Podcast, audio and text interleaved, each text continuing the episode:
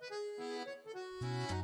おはようございます。たかしです。本日は7月11日火曜日、ただいま9時7分。それではポンド円のトレードポイントを見ていきましょう。最初にお知らせです。しばらく休止していました FX テキストの販売を再開しました。7月いっぱいは1割引きで販売します。また8月から値上げをしますので、購入は今が断然お得です。詳細は概要欄をご覧ください。それでは冷やしから見ていきましょう。昨日も陰線、ここ3日間連続陰線になってますね。本日あたりは一度陽線が出るのじゃないかなと思っていますが、現在はこのオレンジのトレンドラインに近づくような動きをしております。このトレンドライン付近で次また反発をしてくるのかどうかというところですね。日足のストキャスティクスは安値圏に入りかけてきてます。過去のこの安値圏からのゴールデンクロスというのを見ていても、比較的上昇しやすい地合が近づいておりますので、本日もそろそろですね、あと2、3日というところでしょうか、そのあたりからの上昇を見ておきたいと考えますと、本日あたりから、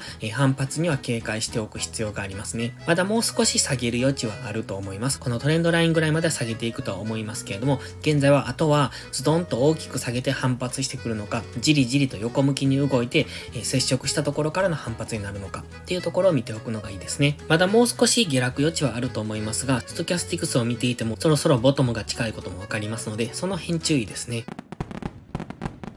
では4時間足です。こちらのトレンドライン、外側のトレンドラインですね。これが先ほどの日足のトレンドラインです。今4時間足に引いていたトレンドラインっていうのは下抜けておりますので、まずはこの180円ぐらい。ここが4時間足の目線切り替えポイント。だいたい180円ぐらいのところにあるんですが、ここを目指して下落中。そしてちょうどこの水平線と先ほどの日足のトレンドラインが接触するあたりっていうのが次は意識されてきますので、まずは180円ぐらいまでの下落を待って、そこからの次の反発っていうのを見ておきたいですね。もちろん昨日のこの長い下髭陽線っていうのも気になりますので、ここから反発していくっていうことも考えられます。もしここから反発上昇した場合は4時間足の GMMA 付近ですね。現在ですと182.7ぐらい、この辺りまでの上昇もあって、そこからの下落の流れに乗っておくのが良さそうです。現在は1時間足は下落トレンド、ただし4時間足はまだ上昇トレンドを崩しておりませんので、今は方向感のない分かりにくい動きをしそうな、そんなところに入ってきておりりますので、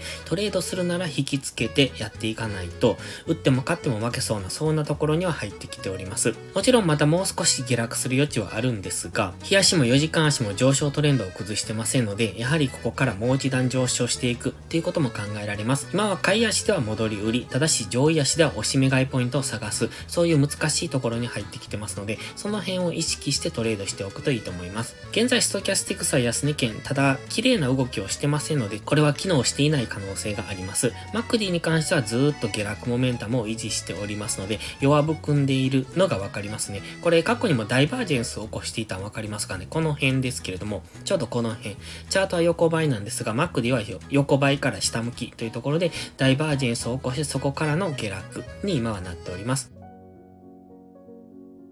では、1時間足です。1時間足は GMMA の青帯に沿って下落中。ただし、この部分ですね、昨日一旦強く下落して、ほぼほぼ戻されているこのローソク足。ここ4時間足では下髭の陽線になっている部分です。ですので、ここをサインとしてここから上昇していくという可能性も考えられますが、基本的には今 GMMA は下向きですので、下落トレンドなので、今は戻り売りポイントを探す。そんなタイミングに入ってきてます。まずは GMMA の青帯付近で上げ止まるのを待って、そこからの戻り売りっていうのを考えておくといいですね。現在、ストキャスティクスは高値圏にあります。過去のこの高値圏からのデッドクロスっていうのはこの下落ですね。昨日の下落になるんですが、本日も今すでに高値圏にありますので、もう少し上昇する余地はあるんですが、次は売り場を探していく、そういうタイミングに入っていきますので、もしここから買っていくのであれば、1時間足の GMMA の上に乗せてから次の上昇を見ておくといいですね。現在 MacD は強いので、ストキャスティクスは高値圏にああるけど、やはり GMMA 付近までは戻していくのかな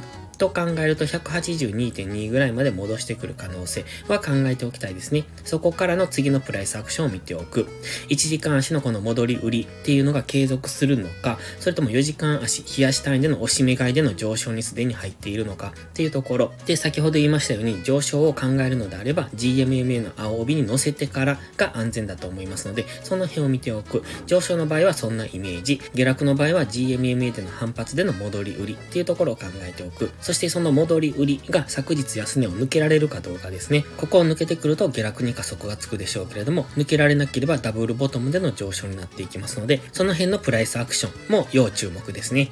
それでは本日は以上です。この動画がわかりやすいと思ったらいいねとチャンネル登録をお願いします。そして最後にお知らせです。YouTube のメンバーシップではトレードスキルを鍛えるための丁寧な解説動画を毎週更新しています。トレード上達のために欠かせないスキルアップをご希望でしたらメンバーシップをどうぞ。また、環境認識が苦手、安定して勝てないという方は、ポストプライムでのプライム会員をお勧めしています。プライム会員になれば、日々の相場分析で環境認識を鍛え、週末限定動画でスキルアップをする至れり尽くせりの内容です。丁寧でわかりやすい解説には定評をいただいております。少しでも気になる方はお早めの行動がお得です。2週間の無料期間がありますので、迷うなら2週間だけでもお試しください。詳細は概要欄にあります。それでは本日も最後までご視聴ありがとうございました。した。たかしでした。バイバイ。